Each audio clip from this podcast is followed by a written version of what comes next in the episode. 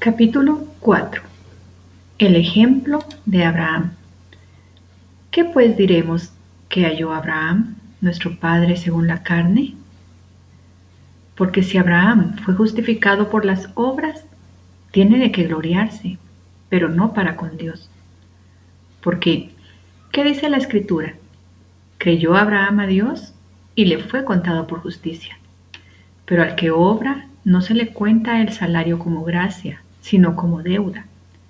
Mas al que no obra, sino cree en aquel que justifica al impío, su fe le es contada por justicia. Como también David habla de la bienaventuranza del hombre a quien Dios atribuye justicia sin obras, diciendo, Bienaventurados aquellos cuyas iniquidades son perdonadas y cuyos pecados son cubiertos. Bienaventurado el varón a quien el Señor no inculpa de pecado. ¿Es pues esta bienaventuranza solamente para los de la circuncisión o también para los de la incircuncisión? Porque decimos que a Abraham le fue contada la fe por justicia. ¿Cómo pues le fue contada? ¿Estando en la circuncisión o en la incircuncisión? No en la circuncisión, sino en la incircuncisión. Y recibió la circuncisión como señal como sello de la justicia de la fe que tuvo estando aún incircunciso, para que fuese padre de todos los creyentes no circuncidados, a fin de que también a ellos la fe les sea contada por justicia. Y padre de la circuncisión para los que no solamente son de la circuncisión, sino que también siguen las pisadas de la fe que tuvo nuestro padre Abraham antes de ser circuncidado la promesa realizada mediante la fe. Porque no por la ley fue dada a Abraham o a su descendencia la promesa de que sería heredero del mundo, sino por la justicia de la fe.